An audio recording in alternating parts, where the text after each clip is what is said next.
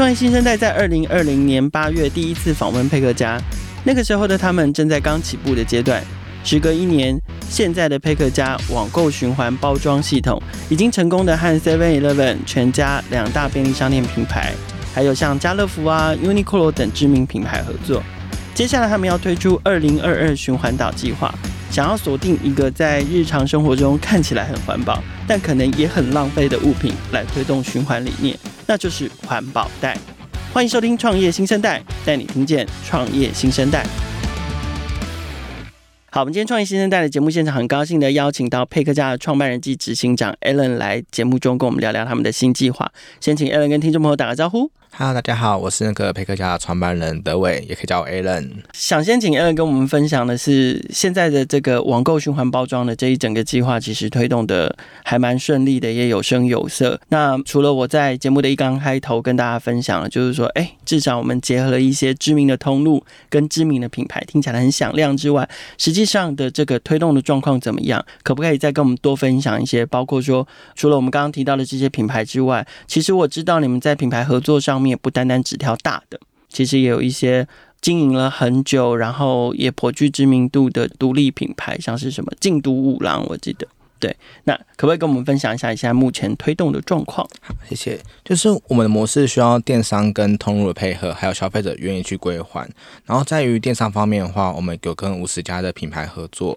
就包含是蛮多的中小型的品牌，本身就是支持环保的理念，对，嗯、或者是比较大型的平台，像是 PC Home 的部分。嗯哼。然后在于归还通路部分的话，除了我们有跟超商合作以外，我们大概跟十二家的连锁品牌有合作。然后另外一块，其实有每个蛮多的独立店家，它可能是素食餐厅啊，或者咖啡厅，本身老板是支持这样的理念，愿意可以成为我们归还据点。OK，也许还不是那么熟悉什么叫做网购循环包装这样的服务的听众朋友，在。简单的来解释一下，请教 Alan，就是我是一名消费者，我要怎么样选用或者是使用网购循环包装这样的一整个服务流程是什么？所以我们核心希望让包装在电商跟消费之间不断周转嘛。然后对于消费者的模式，其实较简单三个步骤。第一个步骤是你在网购的时候，你可以自己决定说，你今天商品要不要使用循环包装做出货。嗯哼。在第二个部分是，当你收到商品的时候。你可以到我们合作的店家去归还我们包装，那它之后就可以回到通路，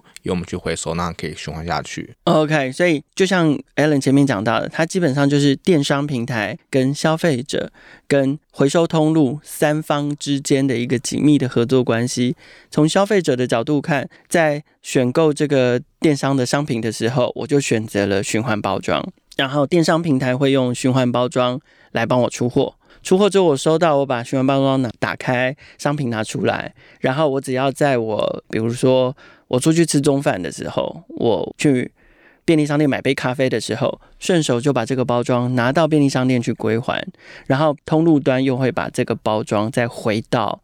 电商平台手上。其实我真心的要呼吁听众朋友多使用这样的服务，因为。哎，我记得你们之前有分享过一个数字，就是我们台湾每年的这个电商所产生的包装的废料，好像非常非常惊人，不知道是几栋一零一的高度。台湾大概每年因为网购会产生一亿件的一次性包装，包含纸箱跟破坏袋，然后其实把它堆叠在一起，等于我们每天都可以盖出五栋一零这么高的包装。每天，对，对，是每天，对。哇，这真的是很惊人数字哦！因为可是确实也是这样，就是说，也许有些听众朋友会觉得很奇怪，就是为什么我们会产生这么多的包装？可是这其实都是为了满足消费者的需求而造成的。比如说，像我今天早上也收到了另外一个某一个电商平台出货的讯息，他就给了我四则讯息，表示我订了同一样商品的四件，它应该会分四个品相来出货，四个品相就是四个包装。嗯，对对，真的还蛮惊人的。好，可是回过头来看哦，就是网购循环包装的这个过程啊，我们该怎么样去？比如说，乐色很好量化，跟跟刚刚 Alan 跟我们分享了一个很惊人的乐色的量化的数字。好，可是那我们回过头来看，我们怎么去量化网购循环包装的效益？比如说，我们省下了多少包装吗？或者是推动到现在，你们已经有做到有多少的品项或多少量的这个商品都是用循环包装来做的？或者你们减少了多少的消耗跟垃圾等等的？Alan 这边有没有也有一些量化的成绩可以跟我们分享？嗯、呃，像我们目前的话，大概是一个月会减少六万件的一次性包装。然后其实一件的减碳量大概是一点二公斤。然后这个算法就是可能原本生产一个纸箱所产生的碳排放，加上它回收再制。或一些什么在这个过程的碳排放去做比较的，嗯哼，所以相对于我们只要去消费者愿意去归还的话，其实我每次就减少蛮庞大的碳排放，然后把累积叠在一起，其实是一个蛮庞大的环保力量。嗯哼，所以循环使用会比这个，比如说纸箱回收再制还要它的碳排会更少。对，如果像是跟纸箱比起来的话，大概减少六十 percent，然后跟破坏袋比起来是减少八十 percent 的碳排放。哇，破坏袋也是很很惊人的。对，所以一个月大概六万件。然后你说每一件都有一点二公斤，对，就平均是一点二公斤，还是看它的体积大小不一样这样子。对对对，但这个是用平均值的数字来看，所以这个六万件这个数字其实还是在持续的成长当中。对对，但是当然了，要持续成长的话，其实需要一样还是三大力量，就是第一个。电商平台要支持嘛，要支持采用嘛，对，所以也希望有越来越多的电商品牌，不管你是大平台或者是中小型的品牌、独立的电商。只要有越来越多的电商家数愿意加入这个网购循环包材的计划、包装的计划，其实你们就可以提供给消费者更多这样子用循环包装的选择嘛。那第二个当然就是消费者要做出这样的选择，对，要选循环包装，因为真的不麻烦，就是你只要收到之后还，真的只要到你住家附近的非常多的通路都可以归还这样子，所以它真的一点都不麻烦。OK。好，接下来呢，就是说我们现在达到六万件，我们当然希望它未来要是六十万件，我们希望它未来是六百万件，毕竟台湾人这么爱买哈。所以接下来针对这个网购循环包装计划的发展规划部分，你们自己还有没有设定什么样的目标想要去挑战，或者是什么样里程碑想要去达成的？嗯，就第一个话，我们希望让消费者是一个非常方便去做环保的一个新的模式，但它就有几个条件，一个是我们的通路要够密集，可能像超商啊，要几乎都有机会跟我们合作，才有机会可以让小大家很方便。对，因为我们想要塑造的场景以后是。今天你在超商取货的时候，你可以买书，你就把书拿出来，直接把包装当下去做归还，嗯，就可以让你不用再去做一次归还的程序，对大家来讲也是更加方便。是在消费者部分，希望可以用更多的通路跟消费者这边模式去做优化，让大家就是一个方便做环保。因为我相信说。只要是每个人是在方便不会到他的状况下，应该是每个人都有愿意去做环保的，这是第一块。嗯哼，对，嗯哼。然后第二块的话，我们希望可以涵盖更多的电商领域的产品使用。目前我们是用呃比较小型的袋型跟箱型的包装。我们目前在开发一些可以去结构化影印的比较大型的包装的设计，希望可以符合更多电商领域的产品都可以使用我们循环包装做出货。嗯哼，不管是比较大型货品，或是我们现在有开发一些冷链的包装。嗯，然后所有的产品只要电商愿意去支持的话。都有机会采用循环包装的服务，嗯哼，然后后续我们也希望说有机会往海外去发展，嗯，因为做循环包装有几个条件，一个是本身的电商领域要够大，像台湾是第七大电商领域，然后我们规划地很密集，嗯，相同模式的话，我们希望可以在可能新加坡啊，或者是其他的一些都会密集区的城市去去发展这样子一个新的模式。OK，就是那种那种城市的 O to O 的商业环境，可能跟台湾很接近的。对对，那除了新加坡之外呢？你们觉得还有哪一个市场是值得去探索看看的？我们目前就觉得，呃，新加坡跟日本是蛮合适去做这一块的业务。OK OK，其实我觉得刚刚 Alan 有分享到一个有一个行为模式，我觉得是非常合理的，就是你刚刚讲到，比如说我网购商品，我其实在超商取货的情况下，我就可以把包装拆下来，就直接还给还给超商了。对，就我们希望创造的模式是，你以后不用带垃圾回家，因为带一堆纸箱其实也麻烦，真的很麻烦。对，对，而且你知道纸箱那种都很大，但如果偷买东西没有要给妈妈知道的话。虽然这是半开玩笑，但也半真实啦。现在很多时候啊，除非我需要留那个包装，否则的话，或者是我我是让电商直接把东西送到家里或送到办公室。否则，如果现在是超商取货的话，我其实取完货之后，我的第一个习惯就是跟超商店员借美工刀，因为我就会把包装拆开，然后我至少纸箱就会直接在超商端我就把它回收掉了。那不管理由是为了我嫌那个纸箱麻烦，因为。不好拿嘛，他你你有要么就是得用抱的或者是什么，要不然就是你得另外准备一个购物袋给能把它塞进去，你用手提，否则的话纸箱在你取货的过程中一定是最麻烦的，要么就得抱着，要么就得双手捧着嘛，所以我一定就会把它拆掉。第二个，就像我说的，有时候买东西就不敢让妈妈知道，要不让妈妈知道说你又瞎买一堆鬼东西啊，所以就一定就把包装拆掉，然后东西就塞进我的自己的包包里面，然后不动声色回家这样。OK，所以。我觉得这个行为模式确实是存在消费者的行为当中的。那如果我们真的可以变成循环包材的话，那就太棒了。我有 对我有正当的理由，就是在便利商店就直接开箱，然后我就可以让通路端帮我回收我的包装。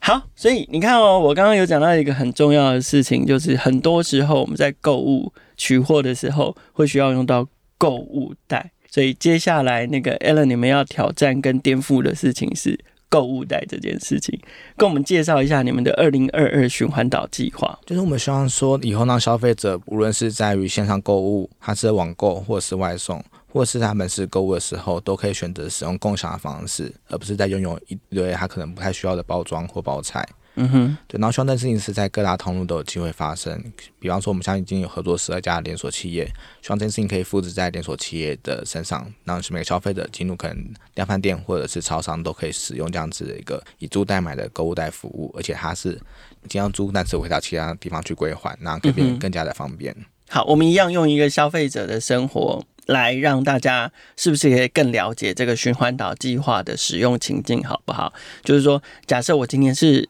一个消费者，我突然想到说啊，下班了，然后我经过超市了，然后突然想到说啊，我的家里的便当菜都没了，我要买点菜回家。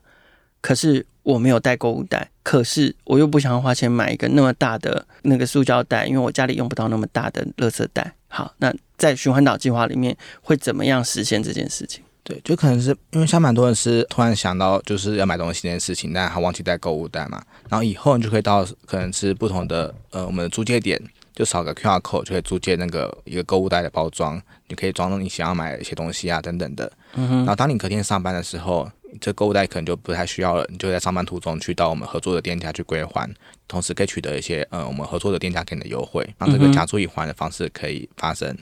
或者是蛮多人是有自备购物袋的习惯，但他今天买东西的时候，还是会偶尔买超过他购物袋体积的一个呃产品。对，他这时候就可以直接也是租用我们购物袋服务，下次再拿去归还就好了。所以那每个人都是在方便的时候都可以做一个这样环保的行为。我刚好听到一个关键哦，所以就是消费者虽然要先付费，然后用不会太高的成本，一定不会太高的成本嘛，否则的话，这个购物袋就失去它的意义了。去租借这个购物袋，可是，在归还的时候，你们还会等于是说提供这个消费的优惠回馈给消费者。嗯，对，就是因为不同通路其实都很需要消费者是跟他有些互动的机会嘛，所以他们提供一些优惠，吸引你那边去再去购买一些商品啊等等的。嗯，所以对消费者来说，其实你根本几乎是没有花钱取得，虽然叫做租，可是其实更像借，因为你在还的时候可以再取得消费上面的优惠，等于会回馈到你身上这样子。嗯，对，OK。听起来啊，我觉得这个二零二二循环岛计划，它其实跟你们的网购循环包装服务其实有异曲同工之妙。只是网购循环包装是由电商来负责包装这件事情，可是，在二零二二循环岛计划里面，他把购物袋这件事情，其实你就把它视为是消费者自行包装嘛。可是他一样采取了在假借然后以归还这种便利的模式之下运作。不知道你们当时一开始想到这一件事情的时候，是因为你们另外在购物袋的这个需求上面看见了什么样新的机会吗？或者是说，在购物袋这件事情上面发现了怎么样的更多的浪费的问题，或者是痛点，想要去解决它？嗯、要有几个层面，一块是在整个市场部分，其实对于消费者而言，开始慢慢可以接受所谓的共享这件事情的概念。对。无论是说机车啊，或脚踏车，或者行动电源，对 对对，但已经习惯这个模式了。然后第二个部部分，其实像我们的通路或者是我们消费者都有提到说，能不能有机会是在他们的购物场景就有机会发生到类似这样的共享行为，而不是可能只在网购的时候才会发生。哦，对对对对对，因为 C to C 的交在门市里面的购物其实比网购还比较高，大概三到四倍左右。嗯，对，嗯。OK，所以等于是两个层面，一个层面就是说，呃，消费者确实也有这样的需求啦。因为真的，我我们刚刚录音前的时候，我才在跟 Allen 聊到，就是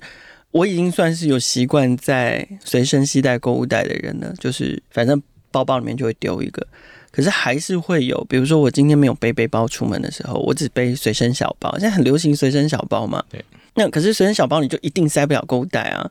那或者是你就塞不了够大的购物袋，否则你带随身小包就很丑啊。所以在这种情况之下，又需要用到购物袋的时候，我就只好买，我就只好买袋子，买袋子，买袋子。那其实还有一个很常看到的，这个在以环保永续之名，但是行浪费之实，就是这个世界上做了太多非常好看的购物袋或环保袋，可是那些购物袋跟环保袋却很长被买进来之后只被用了一次。它实际上环保大家真的能够环保，并不是它材质或者是它可以重复利用，而是它要被重复利用。嗯、对。它要进到循环这个系统里面，那所以我觉得佩克家在做的很了不起的事情，就是他们不是在做环保的用具，他们是在努力的推动循环的这个轮子，真的在滚动起来。好，所以对你来说啊，就是以包装这件事情来看，以环保袋这件事情来看，你们设定怎么样的终极目标？就是一个是我们希望，当然在台湾这件事情，每个通路都有机会享用全通路的减速方案，包括网购或外送或是门市购物袋，而且这件事情是由消费者自己去做触动的，因为我们希望把环保选择给消费者，但是希望同时是让消费者自己觉得这件事情对他方便，而且是他可以自己愿意去做环保的事情，所以这部分还涵盖是我们希望让消费者自愿去发起这件事情，而且是有个可能他可以宣传给身边朋友啊，让这环保效益是变成一个发酵的，嗯。诶，到底到时候你们设定住这个环保袋会贵吗？就是我们设定是一个年费概念，然后年费其实跟买一个购物袋的费用是一样的。哦。了解，就是有点像是订阅制。对对对，所以我也不用每一次要用的时候才去付钱，否则那个又多一些支付的流程，有点麻烦。对，因为像我们买一个购物袋，可能比较好看，也要三四百块，然后我们价格是比比比它还要低很多，对大家可是没有到太大的负担。OK OK，你们这一次我知道在推广这个二零二二循环岛计划的时候，一样选择了就是群众集资作为推动的起点。那我想要了解一下，为什么你们会采用这样的模式去跟消费者沟通？跟你们希望达到什么样的诉求呢？对，因为我们设想其实用群众募资的方式比较好去跟消费者去做比较深度的沟通，相对于可能一般的社群的文案啊等等的。然后我们希望沟通的点就是像刚刚提到的，是重复使用的概念，其实是相对于拥有这件事情是更加重要的。如果大家可以愿意去重复使用、共享这件事情的话，相比于我们把购物袋买很多放家里，其实用不到这件事情，真是对环境有一些伤害。所以我们希望，哎，Allen 刚刚为什么笑场？因为我刚刚在他面前就是心虚的笑了出来。我就是那种家里有很多 购物袋，可是就没有用上的人。OK，继续。对，就我们希望可以借由这次群众募资案跟打消费者沟通这件事情，越多越多消费者愿意支持这件事情的话，其实可以加速我们让通路看到这件事情的可行性，去加速拓展这件事情的机会。嗯哼，你目标希望在透过这一次的这个群众集资，至少。邀请到多少的消费者愿意支持这个计划？我们希望可以至少邀请到一千个消费者支持这个计划，然后我们会锁定说，呃，支持消费者的区域是在哪些区域？我们会有那些区域先开始做示范点。嗯哼，就可能如果比较多人是在可能是桃园啊或台北等等区域的话，我们就以这些区域先做示范。好，我们的节目至少每一集都至少会有不重复的听众，有一千位以上的听众来听我们的节目，所以。希望听到节目的每位听众都能够支持这个计划。说真的，我觉得一千位真的还是太少诶。那台湾两千三百万人，如果有两千三百个人支持这个计划，它的比率也就是表示全台湾只有万分之一的人支持而已。其实我觉得这个力量真的还是太微小，希望可以远超过。这样的数字，甚至我觉得至少有一万人可以支持这样的行动，这个行动才能够真的产生它那个放大的效益跟冲击。这样子，好啦，那如果说我们希望听众朋友可以支持的话，那他们要如何去支持二零二二循环岛计划？嗯、呃，可以在。网络上搜寻“佩克家循环岛，然后就可以看到说我们在泽泽平台中有发起一个循环岛的募资案，希望可以邀请大家来赞助支持我们。然后其实赞助方式蛮简单的，就是买一些你环保原本就会常用的日用品，就可以赞助的计划，不用太需要额外多花什么钱。嗯哼，其实我上去泽泽看佩克家的这个计划，我就蛮欣赏他们的，就是说，哎。他们没有说你支持这个计划，然后他就送你一个环保袋，嗯，这就违背我们初衷了嘛？或者是说，或者是说，他没有因为大家支持这个计划就拿到什么很多的回馈商品，他就是实质的让你有未来有使用循环岛这个租借环保袋的这个额度跟权利。然后呢，他回馈的是你日常生活中本来就会使用到的商品，所以不会造成额外的浪费。也就是说，他不是用一些纪念品的方式。对，不是用一些纪念品的东西，然后来邀请大家的支持，而是真的实际的加入这个行动。这个也是我很欣赏佩克家做这件事情的地方，就是说让行动真的是行动。然后是符合他们原本希望达到环保永续的概念的，而不是造成额外的浪费这样。所以，听众朋友如果听到这里就想要支持二零二二循环岛计划的话，记得搜寻佩克家，搜寻循环岛，或者是直接到泽泽上面去搜寻循环岛，就可以找到二零二二循环岛计划。好，坦白讲啊，我我觉得去年呃我第一次采访佩克家的时候，我一直觉得要推动循环包装是一件困难的事。对，所以我承认，就是今年看到佩克家的这些好的进展跟成绩的时候，我其实是相当惊艳的。那当然并不是说因为我不看好佩克家，而是我始终对于要修正人类的心态或行为这件事情是不太有信心的。尤其当循环包装这件事情，它要面对的是一个最大的心魔，叫做方便。我们前面聊到，为什么网购包装会造成这么多的垃圾，其实都是为了满足方便，为了满足消费者越快可以收到货，所以要在拣货流程上面尽量做到快速跟方便。那消费者要能够快速收到货，也是为了方便。所以在诸多诸多厂商的方便、消费者的方便、种种的方便累积下来之后，它就是变成非常多的消耗跟垃圾。当然，这中间的成本也不少。可是这个成本不单单是只有消费者跟平台在负担，其实也是整个地球都在负担这样的社会成本。好，所以嗯，我当时一直觉得要修正人类在贪图方便这样的心态，真的是不太有信心的。可是。嗯，事实证明了，最后佩克家的系统目前被非常多的大型通路跟平台接受。所以在这段，我想要深入跟 Alan 聊的是说，你觉得从平台的角度，或通路的角度，或品牌的角度，你觉得他们会想要加入佩克家的行动，加入网购循环包装的行动的关键原因是什么？他们的需求是什么？我觉得有几个层面，像第一个部分，现在各大企业，包含上市贵公司，都有在讲所谓的 ESG 永续的事情。然后其实可以看最近，呃，每家企业都在讲这样子的一个议题，但是以台湾的方面解决方案还是算比较少一点点的。嗯哼。但以我们的模式，其实对于不管不管是各大通路啊，或者是说电商，它是一个蛮明确的一个解决方案。然后其实也不会花太太多它额外的经费，它只要采用这个模式，就会达到 ESG 的指标。嗯哼，对。然后第二个部分，其实像政府一直蛮力推这件事情的，嗯包括环保署有号召各大电商跟我们一起讨论，说有没有机会来解决这样子的网购问题。所以其实对于企业方面，其实看到政府对这件事情的决心，也更加相信台湾是有机会去推动这样子一个模式。嗯哼。然后第三个话，其实我们过去有一些已经验证完的数据，不管是消费者的归还的归还率啊，或者是使用场景对消费者有没有产生不便，用这些数据去验证说他们导入我们模式是可行的，而且是不会太大的负担。嗯哼，嗯哼。OK，所以反过来说，这个也是我好奇，而且我也觉得蛮钦佩的地方，就是说，因为其实佩克家是非常年轻的团队。如果我没有记错的话，Alan 应该才刚离开校园没有多久。你今年几岁？二八，二十八岁，就还不到三十岁。可是他已经创业了一段时间，然后用这么年轻的资历跟这个创业经验。另外一个其实很赞赏你们的是，你们是怎么去说服这么大的平台？You know，像。Uniqlo，你知道那个是日系品牌，跨国企业这么多的品项，这么大型的通路，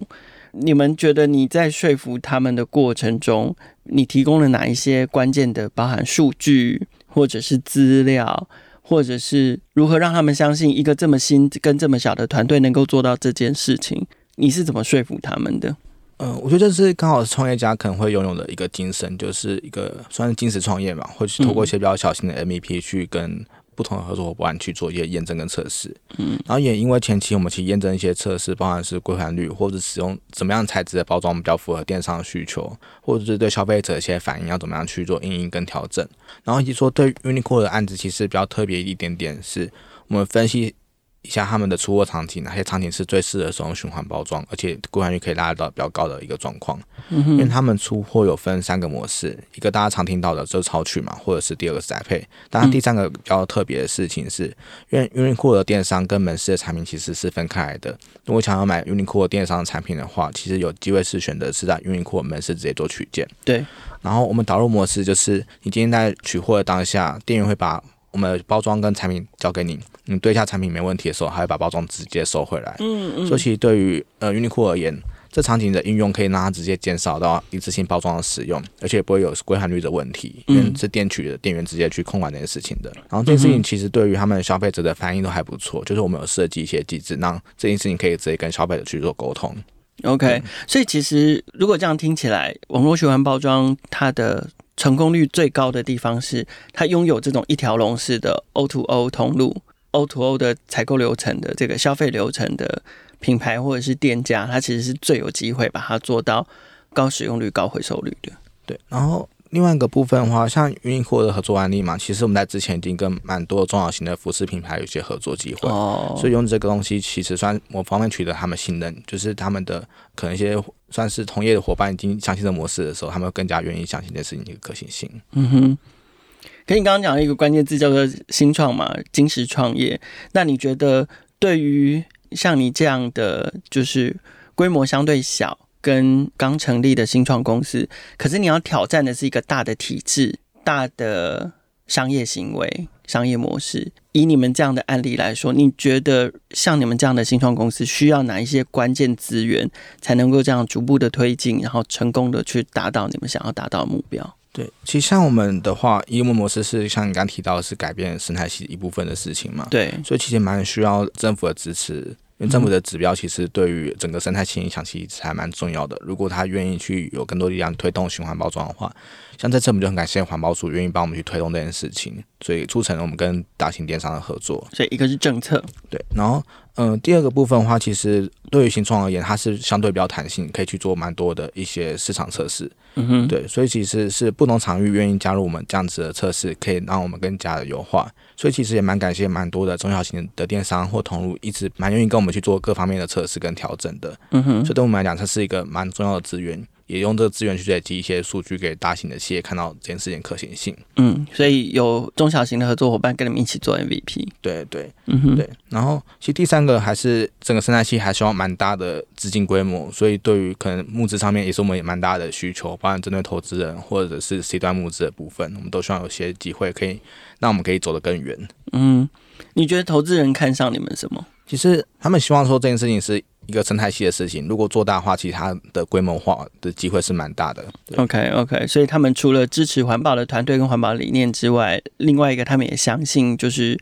改变影响生态系之后，它所带来的这个商业规模。嗯，对。OK。相同的模式啊，你觉得如果成功复制在循环岛计划上面，会有什么样的特色？或者是你觉得现在你们的已经透过网购循环包装所打下来的这些基础，包含的合作通路啦等等的这些伙伴们，你觉得现有这个基础怎么样去帮助循环岛计划的成功几率？对，因为共享购物袋这件事情的话，其实最需要的是很多的共享据点，所以它其实跟网购的共享据点是共享的。然后，其实对于我们而言，每个归还站如果可以回收更多的包装，无论是购物袋或网购包装袋，对我们来讲，其实单次的回收成本可以更加的降低。所以在整个基础设备上面的话，网购跟购物袋是一起可以共享这样的机制，因为我们是希望说，除了产品本身共享以外，我们整体服务机制也是大家可以去做共享的。对，就是有点像资源集中，就是说对消费者来说，哎，我这个习惯建立之后，我以后可能就是我今天跑一趟 Seven Eleven 或者跑一趟全家，